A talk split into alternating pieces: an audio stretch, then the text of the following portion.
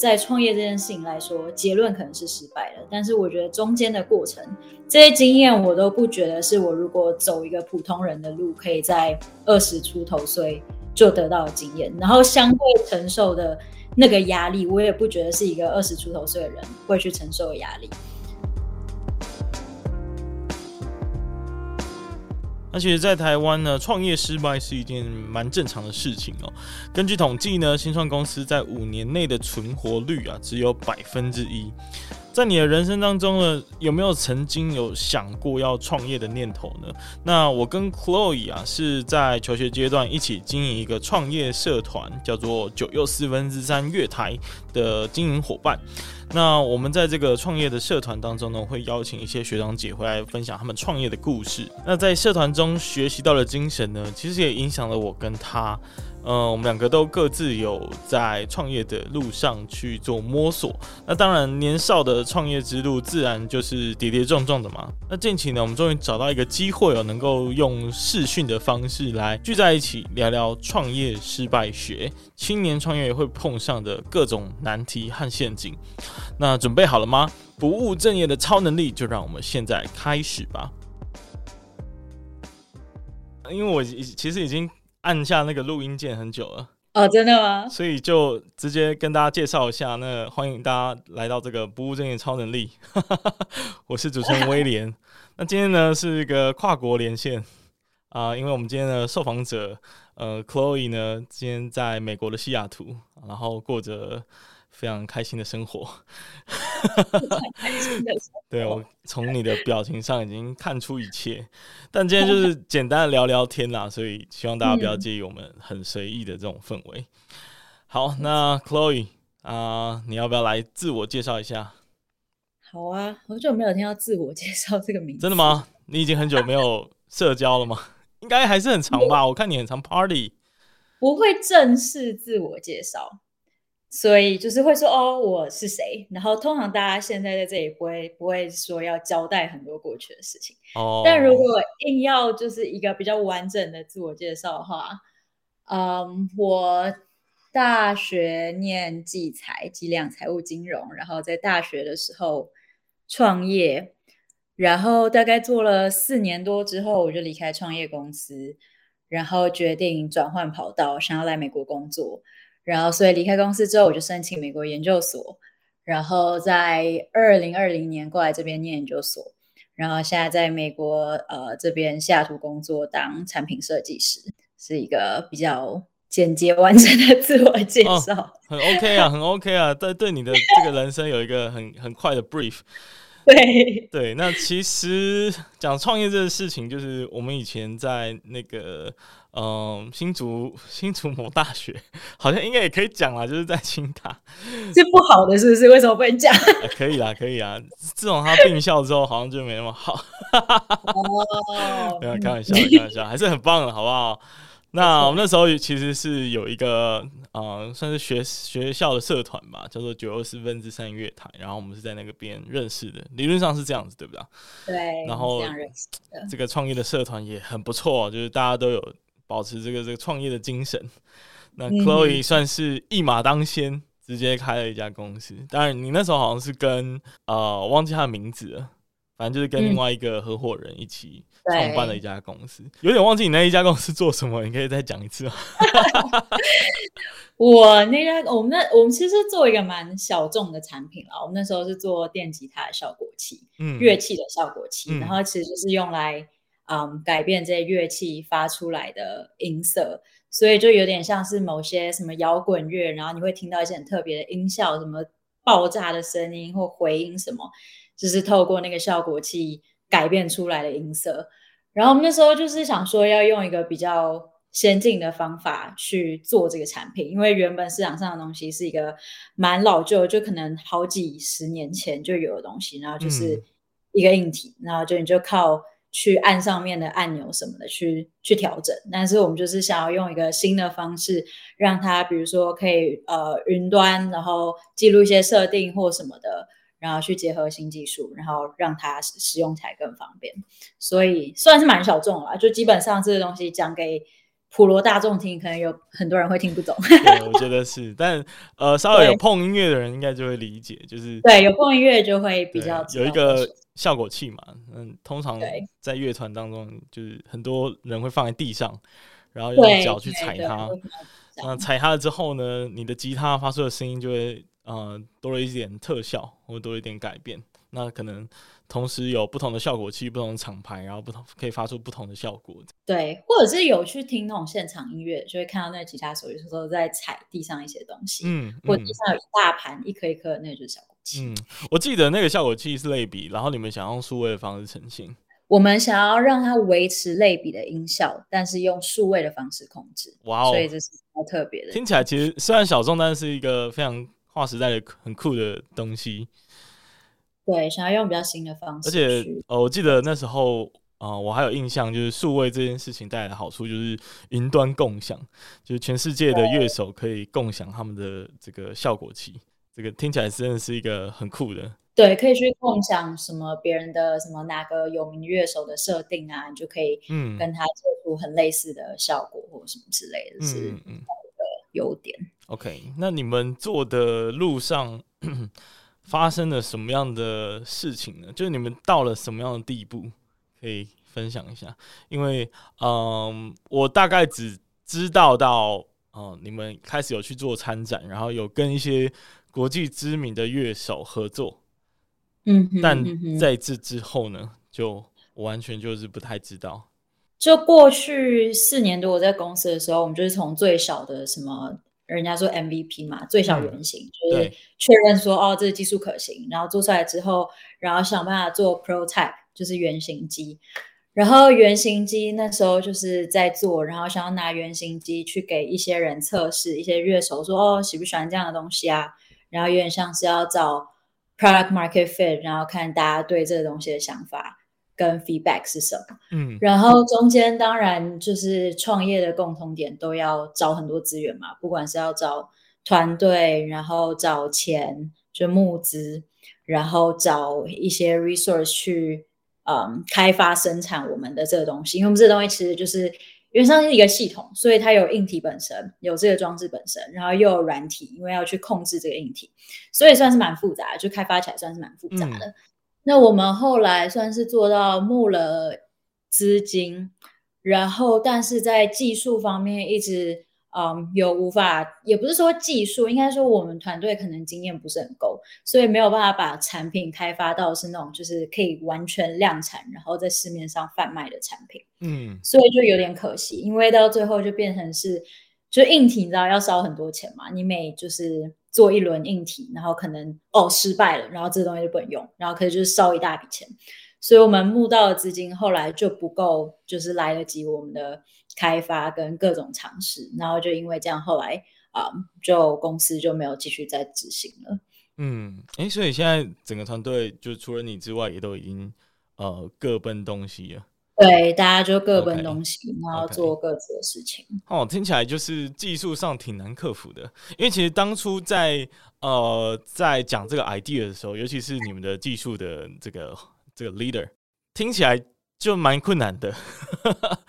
其实我觉得应该是说，我们想要施行的那个技术核心本身没有很困难，可是要把整个完整的产品做出来会比较困难，因为它有一些，比如说周边电路设计、电源设计，这些都是要有过成熟的产品开发经验的人才有办法做出来。那我们那时候就是不管是外包还是我们团队内自己做。都有遇到不少问题是没有办法被解决，然后又加上这又跟声音有关系嘛，嗯，所以你知道，就是你只要有一个小地方不对，声音出了问题，那这东西就是不好的，就是它的容错率可能又更低。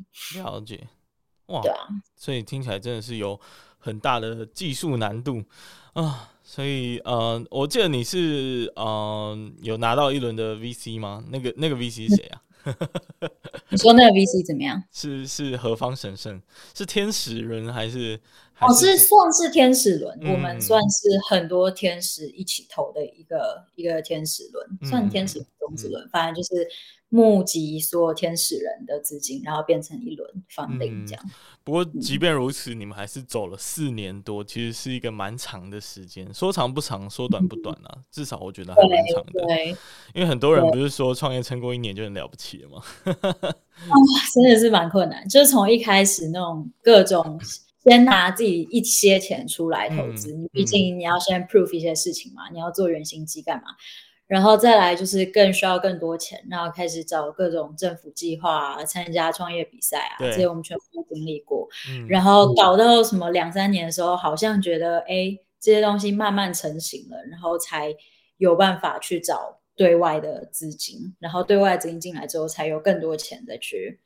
开发东西，这样、嗯、也是经过了不少事情。了解，所以那那你那时候在呃那一家公司的角色是什么？我一开始是担任营运长的角色，其实就是做杂事啦，各种有的没的。嗯，从、um, 一开始公司成立，你要知道公司怎么成立嘛，然后钱这些东西要怎么弄，嗯、然后找人、法律什么相关，然后到后来。呃，我转到做 CEO 的角色，那 CEO 角色有点像是你要去说服投资人，然后又要一边去管就是这个产品的状况，然后公司未来的方向，嗯嗯、然后这些就是很所有面向基本上都要掌握到，所以那时候算是学了很多有的没的各种不同的领域的东西。嗯，还不错哦，很好的经验呢、啊。但是身为就是非技术端。然后又看到了这些技术的障碍，那你在那时候能做的事情是什么？然后你的心情是什么？嗯，老实说，那时候对我来说真的是有点无奈，就是毕竟我真的不是技术人嘛。那我另外合伙人他是比较负责技术的部分，所以我也只能就是嗯，透过跟他沟通去理解我们在技术开发上的进度或者是规划是什么。就是我只能听，然后我也没有办法影响，我也没有办法判断，所以这我觉得最后可能也成为一个。我离开的原因就是，我觉得公司最大的困难可能是在技术开发或产品开发上，但我觉得我可以做的事情全部都做了，我募资也募了，然后也想办法做行销，想办法找人，各方面我觉得我都尽力了，但唯独这一关是公司最大的难关，但我也没有办法解决，嗯，然后我也看不到他可能在短时间内有办法被解决，所以我那时候就决定要离开这个公司。嗯哼哼哼哼，我不知道怎么讲哎、欸，就是创业好像都会遇到各种各样这样子的麻烦，然后要想办法去克服。嗯、那你觉得？你觉得你这四年的经经验当中啊，就是你有看到很多以前我们呃所所熟知的概念啊、呃，比如说比如说那个 pivot pivot 的概念，或者是说团队的某一些元素是很重要的这些事情，你有没有比较大的一些嗯收获？嗯哼嗯哼，我觉得当然，经过创业有很多对于人生新的想法吧，还有对于比如说团队合作各方面的想法，就人家都会说什么人对创业来说很重要，对啊，对啊，就是大家都会这样讲，但是你真的创业之后才发现，看真的很重要，就是、对，我现在也遇到，没有办法，真的是就是大家，我我记得之前我们都有一句话，就是。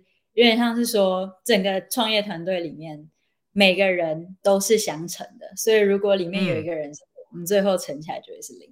然后像我们那时候整个公司，因为我们做的产品的性质关系，就又有软体又有硬体，然后又 to C 的市场，所以你可以想象需要的各方面的人才很多。那可能每一个面相就是一个人。所以，如果那个人没有办法 cover 到那个面相，那你可能那面相就会出问题，然后整个公司就会出问题，嗯、或甚至就是在整个团队沟通上，不同立场的人去沟通，就会有因为嗯背景知识不一样产生的误会啊，或者是大家的互相不理解或什么，这些都可以产生很多的人的问题。嗯，所以对我是听起来你们有很多的人的误会。我觉得老实说，就我遇过的每个创业团队都会有啦，oh. 都会有人的事情。毕竟创业是都是要先共患难，没有什么一起一起先享受，没有，就是你可能要经过撑一段时间，后面才能享受。前面就是完全的困难，嗯、然后就是要考验大家有没有办法一起经过这个困难。但是大部分时候是很难，蛮难的。嗯、就是我问一个问题哦，你们那时候 stock 怎么分？哦，stock 吗？对啊。呃，这也有点复杂。平分吗？绝对不能是平分啊！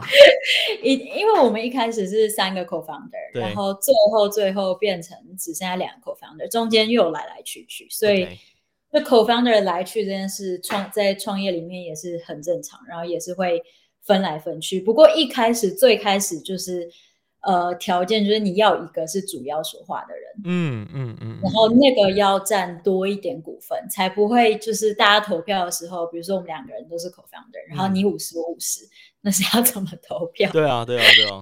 然后还有一个点就是我们也有出资啦，所以拿比较多 stock 的当然也会出比较多一点。然后我觉得这超合理，你本来就出比较多钱，所以你拿比较多股票，我觉得这是应该的。嗯嗯嗯嗯嗯，这个其实。我最近也有呃一些一些感觉，就是呃不管是任何的 project 里面，一定要有一个主要的 leader。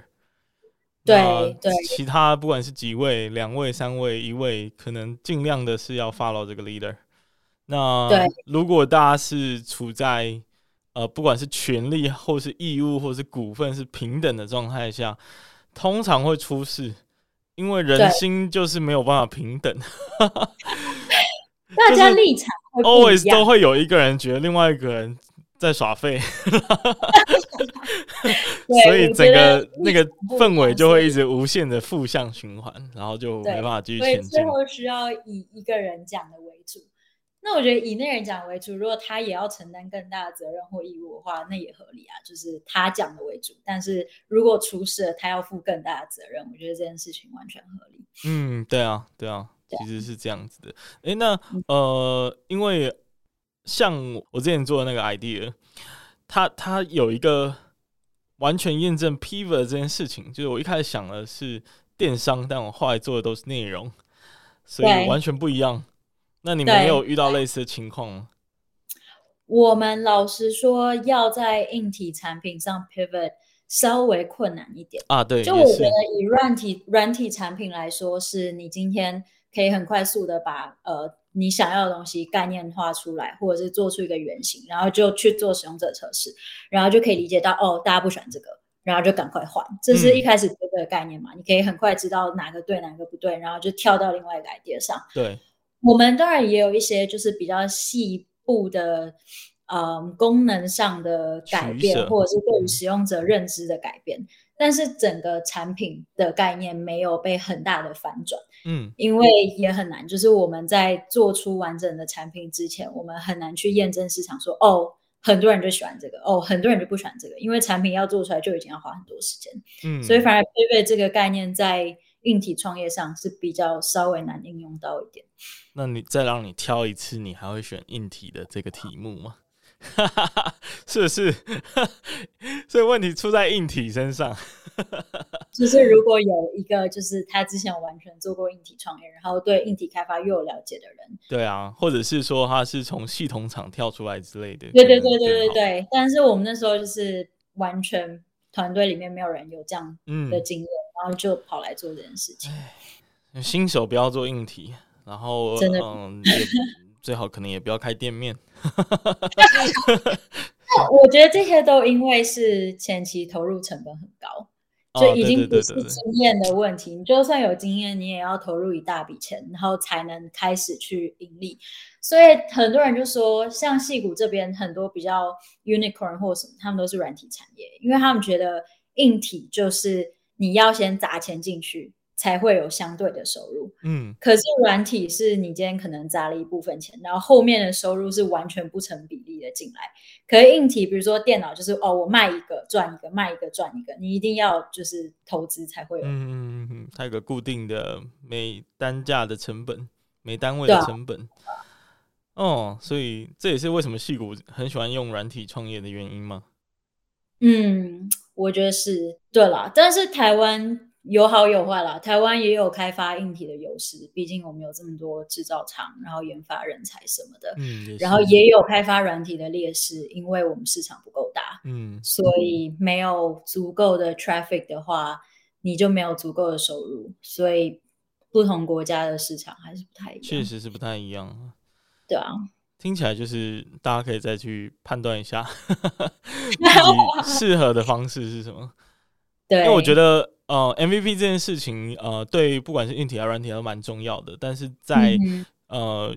像是硬体或者实体店面这样的大成本投入的 idea 上的话，它很难做出真的很很精致的 MVP。嗯，对，它它它的概念基本上就是从呃路上兜一个模组，然后直接跳到工厂里了，所以总很难有一个中间的一个一个阶段去验证。只能说大方向你可以稍微得到一些 feedback，但完全没有办法精准验证说。这个东西出去到底会不会卖？它、嗯、可能就是大家就会因为上面一个小地方不对，使用上不喜欢就不会买，也很难说。嗯，所以 ，OK，、嗯、那你觉得这四年当中啊，就是走走走过这个路程，你一定有很多的嗯感触嘛，对不对？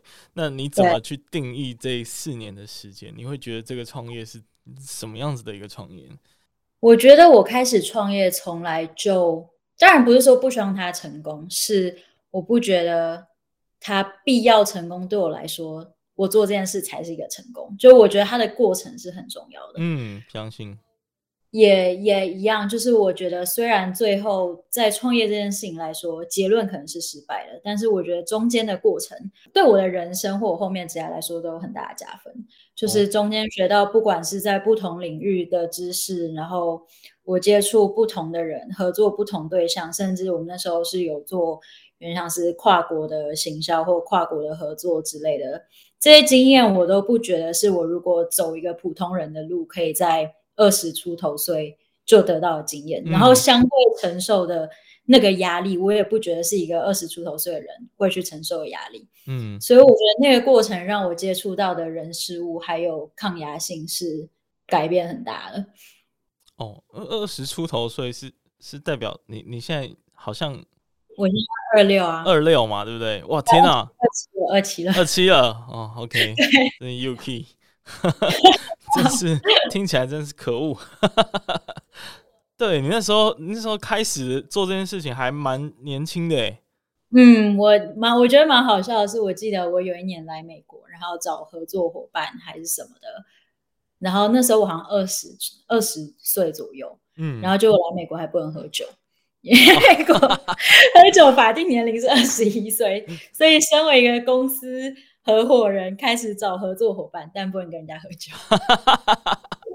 哇，竟然会遇到这种情况，太神奇了！哇，那你这样呃，就是以你的这一个年纪去，呃，其实你相对来讲，我觉得就当初我看到你的那个那个气质。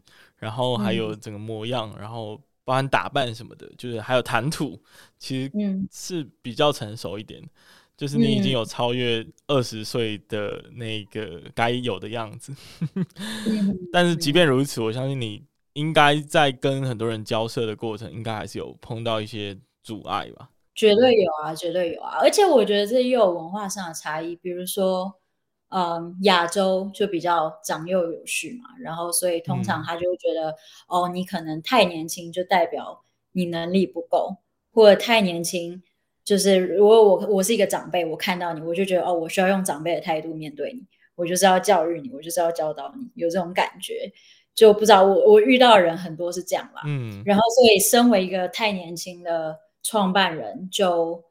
呃，有时候会比较有困难，但是美国相对的比较没有这种长幼有序的概念，嗯，比较像是哦，我觉得你有能力，你就是有能力，不管你是五岁、十岁还是五十五岁，所以会比较尊重就是不同年纪、不同种族之类的创业人士。嗯，但我觉得年纪、嗯、呃，在创业圈里面。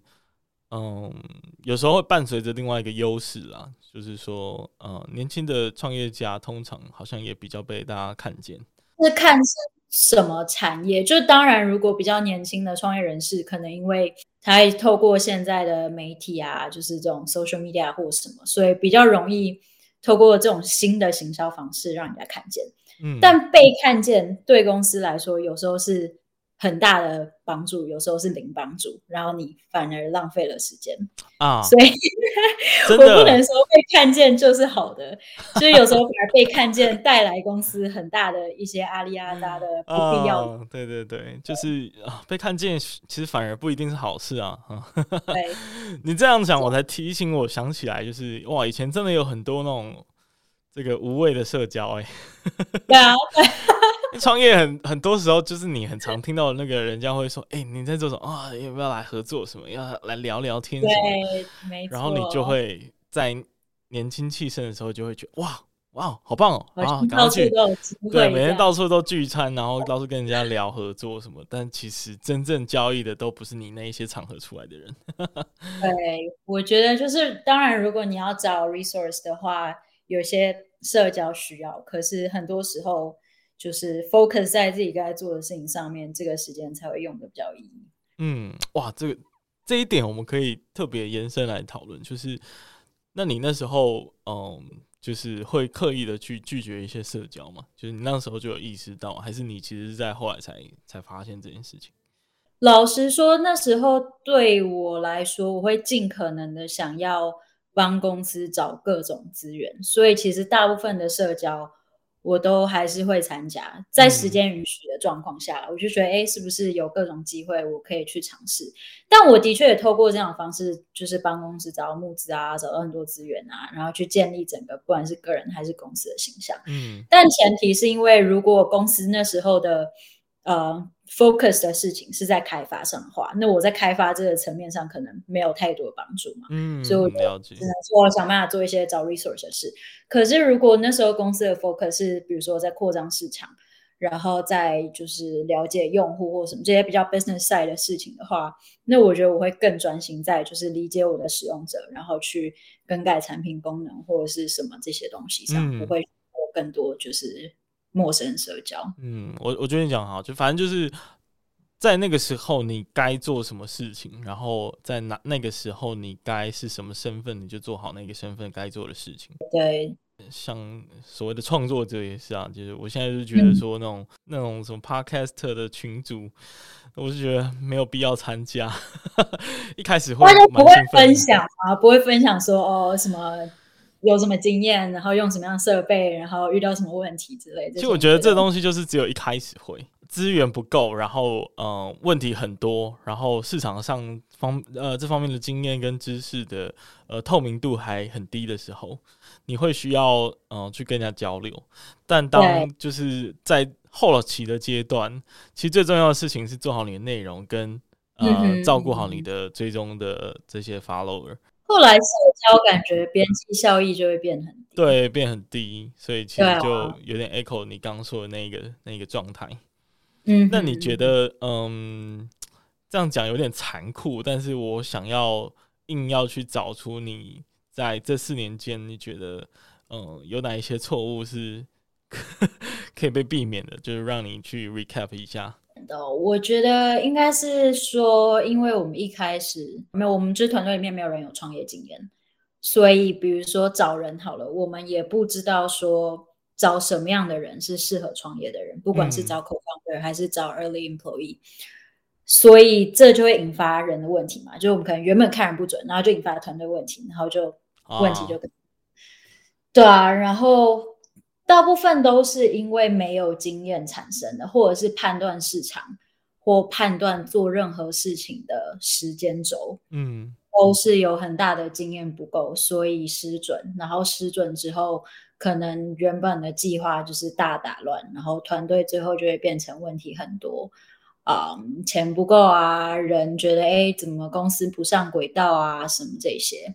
所以，当然，如果你说我现在去做一个新的创业，可能会比较有经验去判断这些东西。可能不同产业还是会差很多啦，但至少我觉得走过一轮之后，比较有经验去知道怎么安排这些事情、看人，然后预估对的时间之类的。嗯嗯嗯嗯，就是嗯、呃，其实这个尝试还是有很大的帮助。在对于后、嗯、后面，如果你要做类似的事情的话，你就可以优先的理解。所以。这就为大概就是为什么就是大家都在鼓励失败这件事嘛，尤其是你在呃，如果你有接近戏骨的环境是不是他们就真的完全不 care 这件事情？嗯，这边就是戏骨就会比较觉得哦，失败是必然，重点是你失败之后有没有得到新的东西，然后再重新、嗯、呃投入这样子。你有没有看过什么什么很很让你 shock 的那种亲身见证的这种这种案例，让让让你真的感觉到他们对于失败是毫无在意的？我觉得倒不是说哪一件事情特别严重，就是。他们不会特别去讲失败，嗯，就是他不会用这个词，对，这 就是他会觉得哦，应该是说你要把失败看成 iteration，它只是你修正的其中一环。而不是一个结果，失败听起来是一个结论嘛？对啊，听起来是一个结论。大部分的时间失败，你可能就是下去之后你要再起来，所以它是变成一个修正的过程，而不是说哦，好，结论是失败，嗯，然后最后就 end 在一个最低点这样。那这件事很难吧？尤其是对嗯亚洲人的我们来说，对你来说应该也很难吧？确实。比较难，毕竟我们从小到大的教育方式是：哦，你做这件事会成功，你做这件事会失败，哦，你就要走这条路，这条路才会成功。甚至应该会有一点害怕或担心，就是讨论这件事情，因为讨论就会免免不了要去面对那一些就是过去觉得很不开心的事情。对，然后你也会怕说，哦，人家会不会觉得我失败啊，或什么的啊？但一样还是跟文化有关系。我觉得美国美国人相对更对自己更有自信，然后不管别人说什么，我就是做我自己的。所以这个也是有不一样的文化差别。嗯，这就让我想起来了，就是因为我之前就是有呃在一些分享的场合有提到，就是嗯，我觉得失败是一个。嗯，需要讲求效率的事情，因为失败其实是翻译成修正嘛，对不对？那修正必须有效率，那才能够换取就是你更快的速度达到你真正正确的道路上。所以不断失败，然后失败的很有效率是很重要的事情。对，而且我现在想起来，大家会说 try and error，嗯，error 是我们可以直接翻译，可以像是失败或什么的吧？但是 try and error 这个词完全没有负面意思。嗯，就是有点像是修正，你尝试修正，而且它是被 bundle 在一起的。对啊，对啊，对啊，所以完全不是一个负面词。呃，因为我有被问过这个问题，然后我也把它拿出来问你，嗯、因为我现在还没有一个标准的答案。就是毕竟，呃，你必须要放下这个这个四年多的经验，其实是一个中间一定有经历过一些挣扎嘛。到底要放弃呢，还是要继续呢？嗯、那继续要继续要做什么？那放弃要改做什么？这个。这个挣扎跟这个阶段，应该你有经历过吧？当然的。对啊，那你那时候是怎么样去思考？就是然后后来才决定要放弃。你你应该有自我评估过。嗯、有有有，就是绝对不是说哦，某一天我突然觉得我要离开就离开，这是一个过程嘛。嗯。然后可能从某一段时间，你发现哎，某些事情跟你想象的不太一样，或者是你有这样的想法，说我是不是该离开公司？因为 A、B、C 原因。嗯，um, 然后你就会告诉自己说：“好，那我在做尝试做某些事情，想办法看看这些事情能不能回到跟我想象中的轨道一样。然后我给他一个时间去看能不能做修正。嗯，所以有点像是这样的概念。然后某一个时间的时候，我就告诉我自己说：好，那公司现在是这样的状况，我帮不上忙。那我们再观察个几个月。”然后，所以过几个月之后，我就发现，哎，其实我觉得我能做的都做的，公司还是一样。那我依照过去的两年、三年、四年的经验，发现它其实都是一直在重复一样的错误。然后这些错误是暂时找不到答案，我也帮不上忙，所以我只能选择离开。不然，在我可看见的未来五个月内。他也不会改变，你都用了过去的四年了，还是看不到改变，你怎么会觉得现在什么事情都一样？然后过未来半年，他就会完全。嗯，但是就会牵扯到一件事情，就是我们往往会在快要放弃的那一个刹那，会问自己说：“我真的已经做了所有的努力了吗？” 我不知道，我觉得应该会问这样的问题嘛？你真的已经有努力到就是也足够的程度去，但是还是无法避免吗？对，我觉得我决定离开的那次，可能不是我第一次问自己，可能是第二次、哦、第三次、第四次，嗯、然后就真的到最后，我真的心里面的想法就是对，就是我尽力了，然后好像现在只能选择离开。那时候我觉得离开是一个很大的挣扎，毕竟对，呃，我在找 funding 的时候，那一轮天使轮里面有很多的天使投资人，都是对不对？都是因为你而聚集在一起的。当然不能讲这么直接啦，但是我可以说，就是有一些人可能是因为相信我，然后所以愿意做这件事情。当然，他们也可能相信公司的发展，但有一部分原因是因为相信我这个人，然后去做投资。所以我就觉得要离开很挣扎的点，是我有点像是在呃背负一个人的期望，然后今天。就是钱还在公司里面，可是我要跟这些人说，哦，不好意思，我就是决定要先离开了。嗯，就这件事情是非常非常难。我觉得倒不是说什么哦，我自己的钱在里面，而是别人对我的期望在这个公司里面，然后我选择走的这件事情非常非常困难。我记得那时候我要离开公司的时候，然后其中一个天使投资人还有就是单独约我，然后想办法说服我，就说，哎。要不要？不然我们想办法帮你啊！你可以再呃做一些其他事情啊，然后我们也动用我们的资源啊，看你能不能留下来。然后就希望我可以再继续做。可是我觉得我那时候已经做好准备跟决定，说不行，我就是得离开。嗯，所以我只能就是真的很坚决跟他说，没办法，我就是真离开。但这就没有一个最好的选择，你只能选一个相对取其轻的做法。因为对我来说，如果我没有离开这家公司的话，那我可能会再投入一到三年在这个公司上面，结果我的人生没有任何改变，没有任何进步，然后这家公司可能最后就是也是没有任何进步，然后就浪费这些在这边。嗯嗯嗯嗯，因为我为什么想特别探讨这一段，是因为就是尤其对于呃做各种事情的人来说，放弃是一个还蛮困难的事情。然后我曾经也被问了这个问题，就是。嗯，失败是一个 try and error 的过程，但是你怎么确定你每一次的 try，呃，已经到了一定的程度，是已经准备可以可以放弃了，然后迎接下一个挑战，嗯、下一个下一个 project，你怎么去判断那个时机点？然后从你的这个过程当中，我觉得，呃，就是有没有做好，嗯、呃，自己最大的尽力。嗯，我觉得是一个一个蛮大的一个条件吧。如果你还没有尽到那么大的努力的话，去改变那个现实的话，我觉得或许你还可以再盯一下下。但如果设一个停损点比较好。但是如果你已经做到，就是真的已经没有任何其他的事情可以改变这个事实的话，那嗯，或许它是一个离开很好的时机点。嗯，对啊，就是。我可以做，我都做了，然后也没有办法改变事实，嗯，就只能选择。是不是在嗯，两人的感情也是这样子的？是怎样？你最近失恋是不是？没有，我最近没有失恋，我只是想要拿来做个比喻。哦，可以，可以这么说了，对啊，当然很多事情是想。对啊，对啊，对啊，对啊，因为嗯，我最近有看一部剧，嗯，你也可以看一下，叫做《喜剧开场》，呃，它是一个日剧。然后他在演的呢，就是呃，有三个喜剧演员，他们在高中毕业的时候就立下誓约，说他们要投入这个喜剧演员的事业。然后呢，你也知道，搞艺术这种事情就是不一定会成功的嘛。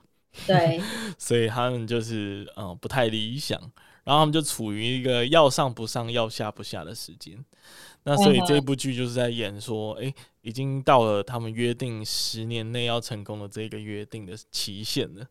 那他们在挣扎于是否要继续或放弃这件事情。嗯，对。然后我就从这一部剧，我就哇，一直想到就是我我自己的故事，也看到我我也觉得你应该也会发生过很挣扎的那那段那段过程，所以我想说，哇，可以拿拿出来分享一下，到底应该怎么怎么去判断。哦，自己到底是不是已经可以放弃了？这样，对，嗯，好，所以，嗯，休息一下吧，休息一下。